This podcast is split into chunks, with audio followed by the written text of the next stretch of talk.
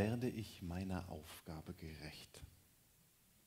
Ich weiß nicht, ob ihr euch schon mal diese Frage gestellt habt, bei irgendeiner Aufgabe, einer, einer, einer beruflichen Herausforderung oder so etwas, ähm, die vor euch liegt. Werde ich dieser Aufgabe überhaupt gerecht? Stellt euch vor, da ist ein Mitarbeiter in einer Firma und ganz plötzlich und unerwartet bekommt er eine tolle Karrieremöglichkeit. Er soll zwei oder drei Stufen in der Hierarchie aufsteigen und einen ganzen Standort leiten. Und so bekommt er sehr viel mehr Verantwortung und Einfluss. Sein Chef lobt ihn in den höchsten Tönen und er selber ist überglücklich über die Anerkennung, die er bekommt. Aber nachdem dann die erste Freude über die Wertschätzung verflogen ist, beschleichen ihn Selbstzweifel. Werde ich dieser Aufgabe überhaupt gerecht? Und plötzlich sieht er seinen Mangel. Er fühlt sich für die neue Aufgabe, die da am Horizont winkt, unzureichend ausgebildet. Und wenn er ehrlich ist, fällt es ihm manchmal schon schwer, komplexe Probleme überhaupt zu durchschauen. Er hat auch nicht so viel Erfahrung wie andere in seiner Firma. Und oft schon ist er bei kleineren Herausforderungen ratlos. Und dann kommt da noch etwas zu. Es gibt so ein inneres Bild, was er hat, nämlich auf einem anderen Standort in dieser Firma sitzt ein Kollege, der seiner Aufgabe offensichtlich, für alle offensichtlich nicht gerecht wird. Er scheint völlig überfordert zu sein. Er lässt wichtige Dinge einfach schleifen. Teilweise richtet er ehrlich gesagt Schaden an. Und eigentlich erwarten alle, dass entweder er selbst das erkennt und die Konsequenzen zieht oder die Konzernleitung irgendwann sagt, weißt du was, wir setzen dich mal an einen anderen Platz. Ich weiß nicht, ob euch solche Beispiele auch vor Augen sind, ob ihr sowas auch schon, ob ihr damit was anfangen könnt. Wenn man darüber ein bisschen nachdenkt, dann ist es ja so, es gibt zwei Sorten von Menschen. Und vielleicht sind die Pole so. Das eine sind die Selbstzweifler. Sie sind ständig von Selbstzweifeln geplagt, haben immer das Gefühl, ihrer Aufgabe nie ganz gerecht zu werden. Am Ende sind sie perfektionistisch veranlagt, etwas unsicher, ängstlich und große Bedenkenträger. Ich werde dem nicht gerecht. Egal, was man ihnen für eine Aufgabe gibt, sie haben immer das Gefühl, ihren Ansprüchen und den Ansprüchen der Aufgabe nicht zu genügen. Das Gegenteil wären dann diejenigen, die nur so vor Selbstbewusstsein strotzen. Sie glauben, dass ihnen eigentlich alles zupfliegt. Sie haben natürlich angeborene Kompetenzen und Fähigkeiten, selbst die schwierigsten Situationen zu meistern. Sie kommen oftmals gut klar und mein Lieblingswort spielerisch und leicht, ähm, mein Lieblingsausdruck, die Aufgaben, denen sie begegnen, die bewältigen sie einfach spielerisch und leicht. Aber ein sehr großes Selbstbewusstsein heißt noch lange nicht, dass man dieser Aufgabe dann, der man, mit der man herausgefordert ist, wirklich gerecht wird. Ob so jemand, sei er nun jemand, der von Selbstzweifeln geplagt ist oder jemand, der vor Selbstbewusstsein nur so strotzt, wirklich der Aufgabe, in die er hineingestellt ist, gerecht wird, kann er selber gar nicht beurteilen. Das werden andere im Kontext einer Firma zum Beispiel, die Kollegen, die Vorgesetzten, die Mitarbeiter und die anderen, die dort sind, beurteilen. Oft wird er es selber gar nicht klar sehen können. Wenn wir das auf uns übertragen, es geht um die Frage der Vereinbarkeit. Wie kann ich verschiedene Aufgaben, Ansprüche, Lebensweisen miteinander vereinbaren? Wie kann ich Beruf und Familie miteinander vereinbaren? Das kann für viele eine große Herausforderung sein. Wie kann ich Studium und den Job, den ich noch nebenher habe, miteinander vereinbaren? Für manche ist die Herausforderung, wie kann ich Karriere und Gesundheit oder Karriere und Familie miteinander vereinbaren. Und für manchen Christen ist die Riesenherausforderung, wie kann ich meinen Glauben mit seinen ethischen Wertmaßstäben und meinen Beruf, wo ich angewiesen bin, Zahlen zu liefern, Abschlüsse zu machen, wie kann ich das miteinander vereinbaren? Wie kann ich beidem gerecht werden? Das ist letztlich die ganz große Frage des Alten Testamentes, des Judentums und auch eines Paulus im Brief an die Galater. Und die Frage heißt hier, wie werde ich dem Leben gerecht? Wie werde ich dem Leben gerecht? Wie kann ich dem Anspruch Gottes an mein Leben mit dem, wie es dann tatsächlich läuft, in all den Herausforderungen wirklich gerecht werden? Wie kann ich das miteinander vereinbaren? Wisst ihr, das ist mir so wichtig, dass wir das verstehen. Das größte Geschenk, das du von Gott bekommen hast, ist das Leben. Und ich finde es sehr wichtig, dass wir das Leben wertschätzen. Aber wie werde ich diesem Geschenk des Lebens gerecht? Wie werde ich auch dem Anspruch Gottes, der mit diesem Geschenk, er hat uns das Leben geschenkt, verbunden ist, gerecht? Wie lebe ich so, dass am Ende der Schöpfer meines Lebens sagt, du hast dein Leben nicht verplempert. Du hast voller Hingabe, mit Verantwortung für die Menschen um dich herum gelebt, die ich dir anvertraut habe. Dein Leben hat aus meiner Sicht totalen Sinn gemacht. Für dich und für andere. Du hast wirklich das Beste daraus gemacht. Du hast so gelebt, wie ich, dein Schöpfer, es mir eigentlich vorgestellt habe. Du bist dem Leben, das ich dir geschenkt habe, gerecht geworden. Und dann gibt es eine bittere Feststellung, die sich durch die ganze Bibel hindurchzieht. Und diese Feststellung ist, ich werde dem Leben nicht gerecht. Psalm 143, und ich habe extra geguckt, das ist schon im Alten Testament die große Frage. David schreibt in Psalm 143, Herr, höre mein Gebet, vernimm mein Flehen um deiner Treue willen, erhöre mich um deiner Gerechtigkeit willen und geh nicht ins Gericht mit deinem Knecht. Und dann stellt er fest, denn vor dir ist kein lebendiger gerecht. Ich werde dem Leben nicht gerecht. Das heißt, wenn ich vor Gott, meinem Schöpfer, stehe und dann anschaue, was ich mit dem großartigen Geschenk des Lebens, das er mir gemacht hat, mit all den Bezügen, in die ich hineingestellt worden bin, gemacht habe, dann muss ich sagen, ich bin diesem Geschenk nicht gerecht geworden. Mit diesem wunderbaren Geschenk des Lebens ist eben auch eine Verantwortung verbunden. Und ich bin dieser Verantwortung nicht gerecht geworden. Das sagt David hier. Ich möchte es nochmal herunterbrechen. Ich bin meinem Beruf nicht ganz gerecht geworden. Ich, ich leide auch daran. Ich werde euch nicht ganz gerecht. Mancher, der sich wünscht, von mir angerufen zu werden, ein liebes Wort zu hören, und ich übersehe es. Ich werde dem nicht gerecht. Es ist eine Last, die du hast, wenn du Pastor einer solchen Gemeinde bist. Und ich werde ihr nicht gerecht. Jemand anders sagt, ich werde meiner Familie nicht gerecht. Da gibt es ein Kind, dem werde ich nicht ganz gerecht.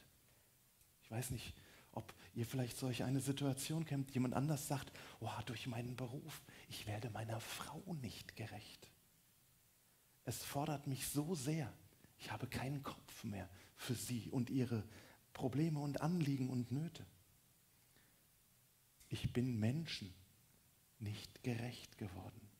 Und was mich im Moment belastet ist, wir werden auch unserer Umwelt und Natur nicht gerecht.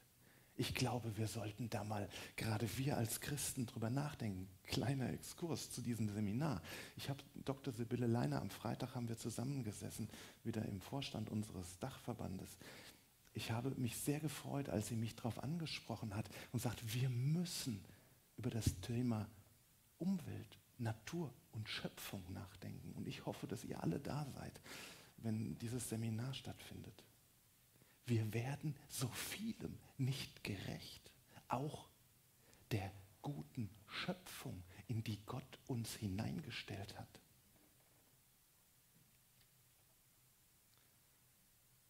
Und das ist die Lösung. Was würdest du einem Freund raten, der zu dir kommt und sagt, du, ich stehe vor so einem Karrieresprung, aber ich befürchte, ich werde dieser, es ist so geil, aber ich werde dieser Aufgabe nicht gerecht. Es ist die Chance meines Lebens. Aber was kannst du mir einen Tipp geben? Du, was würdest du sagen? Du würdest sagen, weißt du was?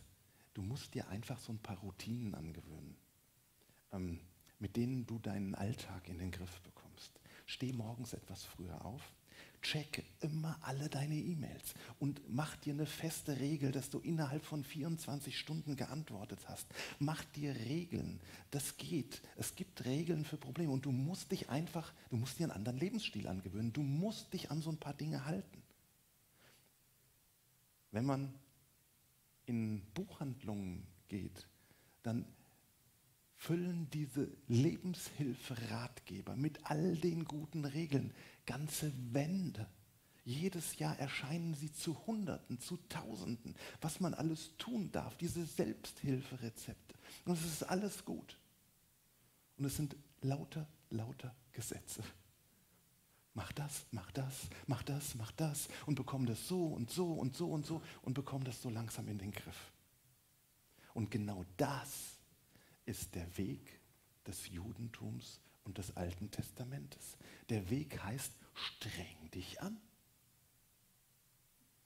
Immer wieder beschreibt Paulus in seinen Briefen, wie dieser Weg für ihn ausgesehen hat, um dem Anspruch Gottes an das Leben gerecht zu werden. Und er hatte richtig, richtig gute Voraussetzungen. Im Philipperbrief beschreibt er das so, ich wurde am achten Tag nach meiner Geburt beschnitten. Das war für die Juden damals das Zeichen, dass er in das Volk Gottes hineingehörte und dann war er in La Familia und gehörte dazu, wie es das Gesetz vorschreibt. Und dann zählt er auf, ich stamme aus dem Volk Israel, sogar aus dem Stamm Benjamin. Von Geburt an bin ich Hebräer, wie schon alle meine Vorfahren. Außerdem gehörte ich in eine landeskirchliche Gemeinschaft einer Gruppe, die am strengsten darauf achtet, das Gesetz Gottes einzuhalten. Nein, er sagte zu den Pharisäern, wie kann ich nun dem Anspruch Gottes gerecht werden? Die Antwort ist einfach. Gott hat uns ja nicht im Unklaren darüber gelassen, wie das Leben gelingen kann.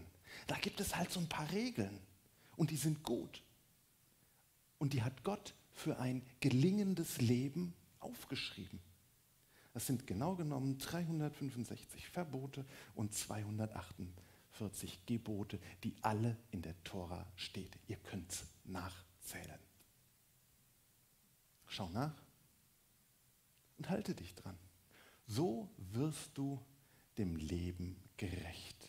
Das ist der Weg, um dem Leben gerecht zu werden. Das ist der Anspruch Gottes an dein Leben. Halte das Gesetz. Streng dich an. Du sollst nicht töten, du sollst nicht Ehe brechen, du sollst nicht stehlen, du sollst nicht falsch Zeugnis reden, du sollst nicht begehren und noch ein paar andere Regeln. Und dann gibt es immer Dinge, die fallen einem leicht, die kann man gut. Und dann gibt es aber auch Dinge, da hat man etwas Probleme und da versuchen wir dann schnell das irgendwie auszugleichen mit anderen Dingen. Und so entwickelte zumindest das Judentum damals so ein Rabattmarkensystem. Wenn du eine gesunde Balance zwischen Familie und Beruf nicht hinbekommst, die Kinder sich vernachlässigt fühlen, dann nimmst du dir mal besonders viel Zeit und fährst mit ihnen in den Zoo, um das so ein bisschen auszugleichen. wenn der Mitarbeiter, du merkst, er leidet an dir und du wirst ihm nicht gerecht in deiner Firma und du bist da für ihn verantwortlich und er hat dann ein besonderes Urlaubsgesuch und dann bist du an der Stelle mal ganz besonders großzügig, um ihn wieder so ein bisschen einzufangen. Dieses Rabattmarkensystem. Der Weg des Judentums ist, und der Weg des Paulus ist, es ist eigentlich ganz einfach. Gott hat uns gezeigt, was zu tun ist. Halte dich dran. Und Paulus würde sagen, ich war glücklich damit. Er hat keine Selbstzweifel. Er befolgt die Gebote bis in die Details hinein und es fühlt sich für ihn richtig gut an. Es ist in Ordnung. Er ist fein damit. Er schreibt im Philipperbrief, Kapitel 3, Vers 6, die Regeln des Gesetzes erfüllte ich bis in alle Einzelheiten, sodass niemand mir etwas vorwerfen kann. So beurteilt er im Nachhinein sein Leben.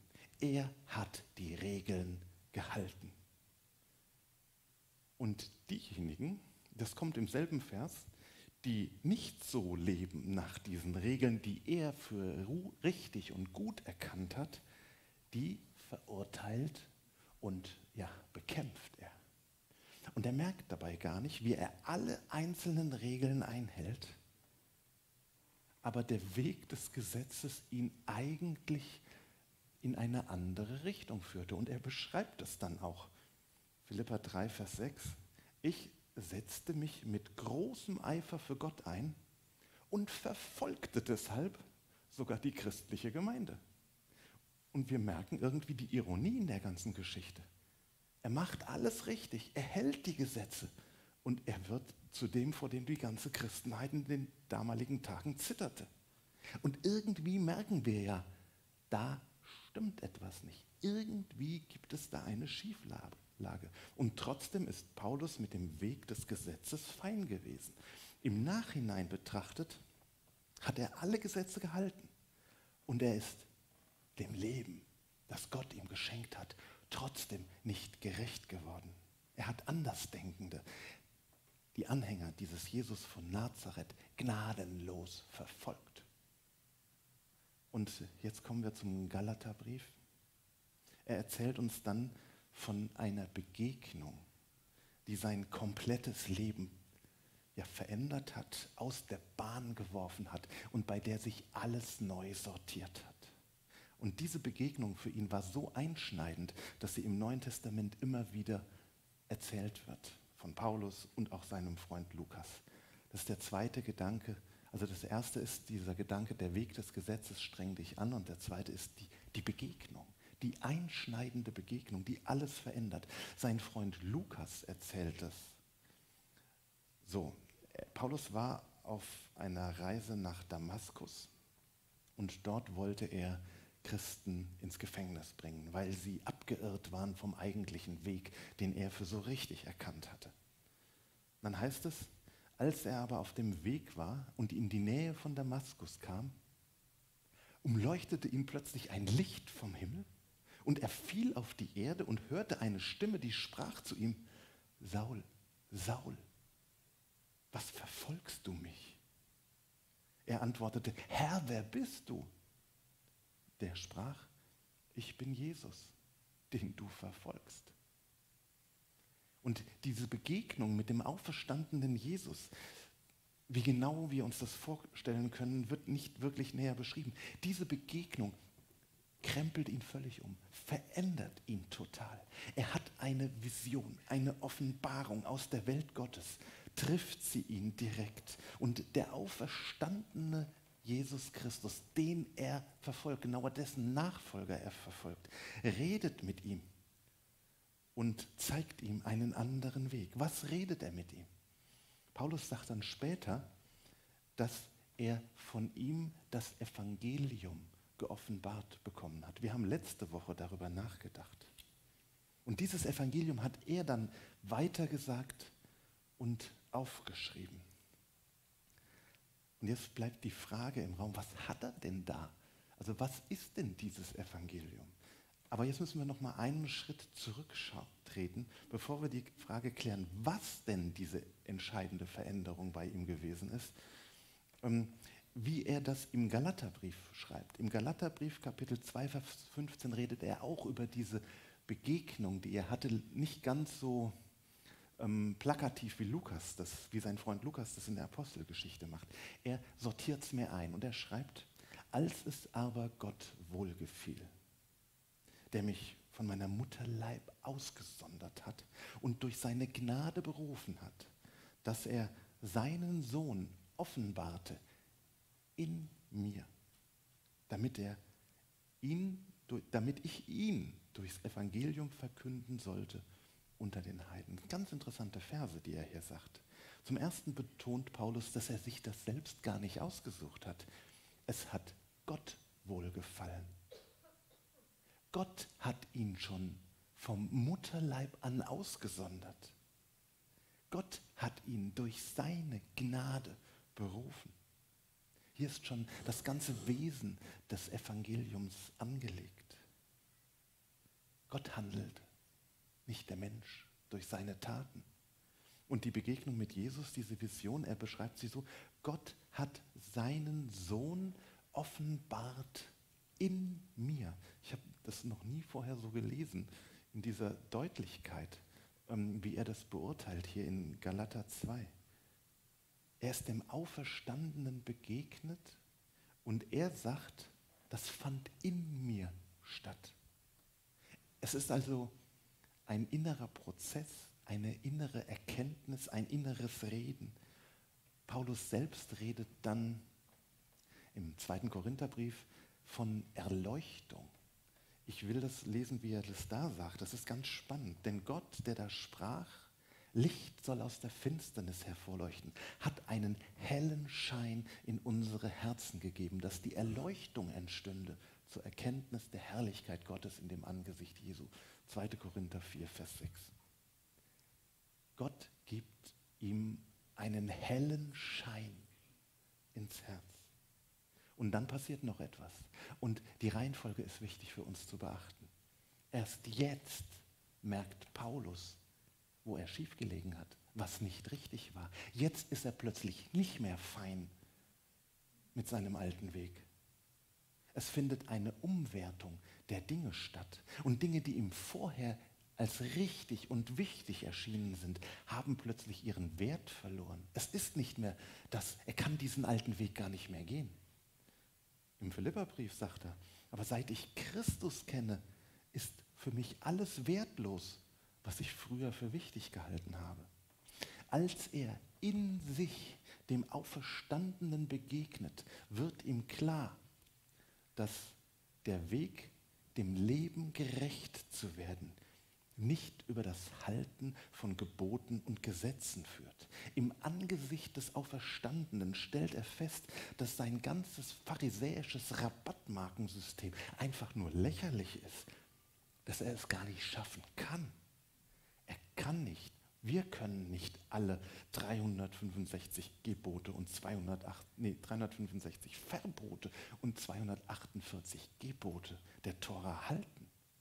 Man kann das tun und verfolgt trotzdem Christen. Hier kommt noch etwas Interessantes als kleiner Exkurs. Paulus bekommt das Gefühl für das, was nicht stimmt, nach seiner Begegnung mit Christus. Es macht wenig Sinn, einem Menschen zu erklären, was er alles falsch gemacht hat, wie sündig er ist und ihm dann zu sagen, dass Jesus sein Ausweg und seine Rettung ist. So läuft manche äh, christliche Verkündigung. Paulus hätte sich immer gewehrt, solange er Christus nicht begegnet ist. Wenn Menschen Christus begegnen, dann sehen sie plötzlich, was in ihrem Leben nicht funktioniert oder schiefgelaufen ist dann haben sie Sündenerkenntnis. Und diese Reihenfolge ist wichtig. Um sich zu verändern, muss ein Mensch Christus begegnen. Und bei Paulus müssen wir auch sagen, ich habe gestern bei der Hochzeit haben wir über das Thema Liebe gepredigt aus dem ersten Korintherbrief. Hat das Jahre gedauert.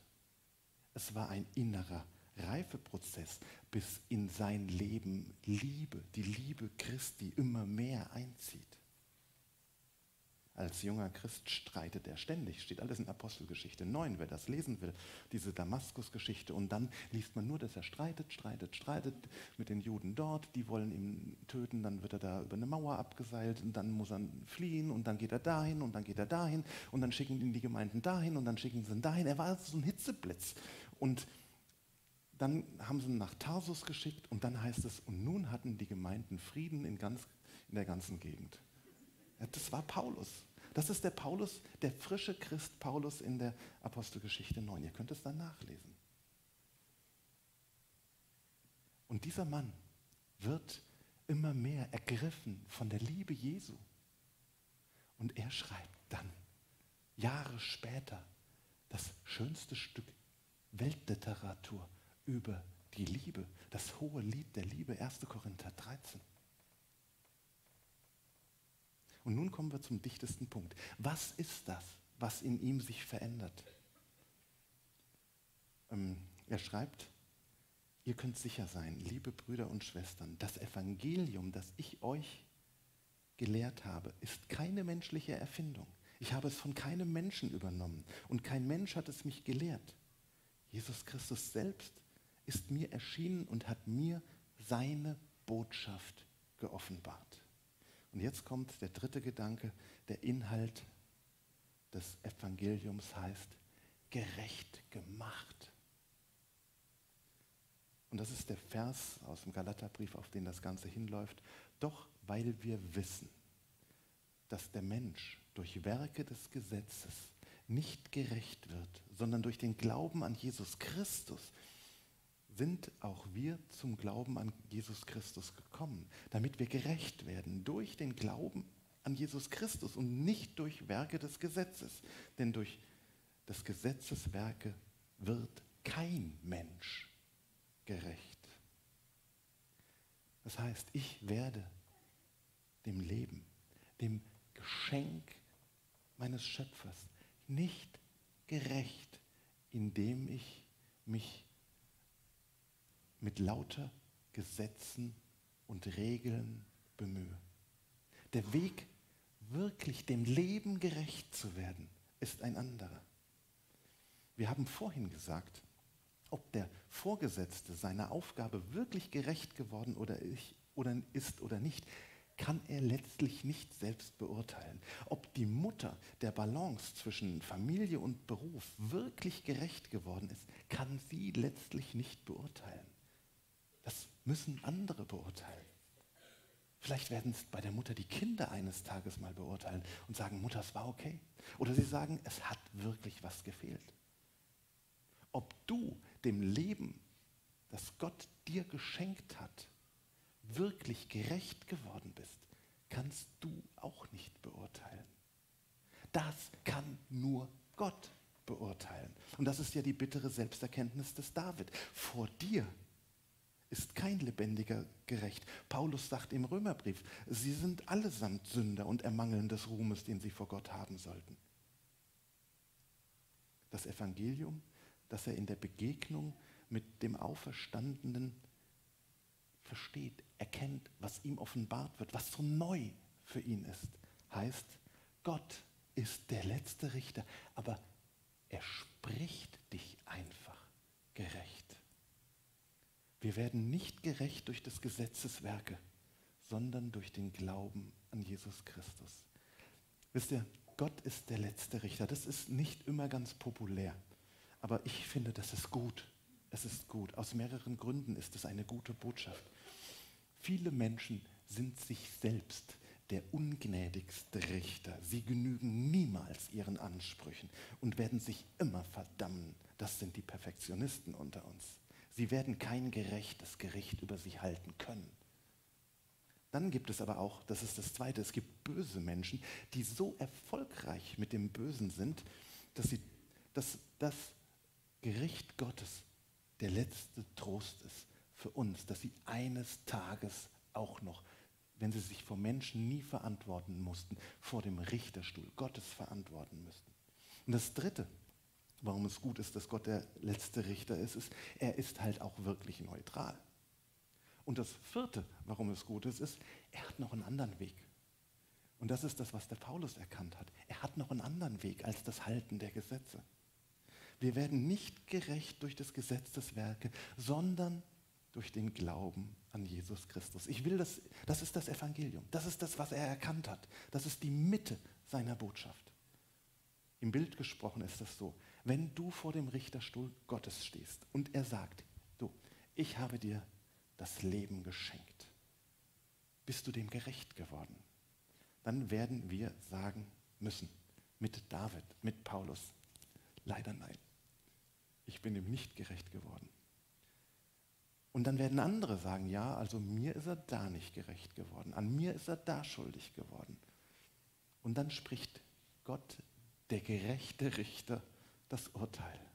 Und dann schaut er auf Jesus und sagt, ich sehe dich durch meinen Sohn Jesus Christus. Du gehörst zu ihm. Du hast ihm vertraut. Er ist dein Herr. Alles, was er hat, ist dein. Und alles, was du gemacht hast, ist sein. Das ist, so sagt es die alte Kirche, ein glücklicher Tausch. Alles, was ich nicht geschafft habe, nimmt er und alles, was er geschafft hat, gibt mir, gibt er mir. Und nur so können wir bestehen und nur so sind wir gerecht. Martin Luther kann das so schön in Worte fassen wie kaum ein anderer, wie, wie kein anderer. Er schreibt das so. Mir ist bisher wegen angeborener Bosheit und Schwachheit unmöglich gewesen, den Forderungen Gottes zu genügen wenn ich nicht glauben darf, dass Gott mir um Christi willen dies täglich beweinte Zurückbleiben vergebe. So ist's aus mit mir und ich muss verzweifeln. Aber das lasse ich bleiben. Wie Judas mich an den Baum hängen, das tue ich nicht. Ich hänge mich an den Hals oder Fuß Christi, wie die Sünderin, ob ich auch noch viel schlechter bin als diese. Ich halte meinen Herrn fest. Dann spricht Jesus zum Vater.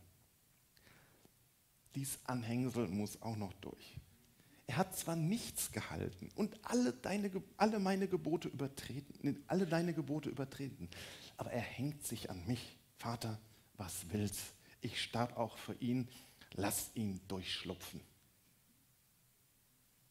Das ist unser Glaube. Das heißt es, gerecht zu sein der Richter. Er fällt das Urteil, ob es verdient ist oder nicht.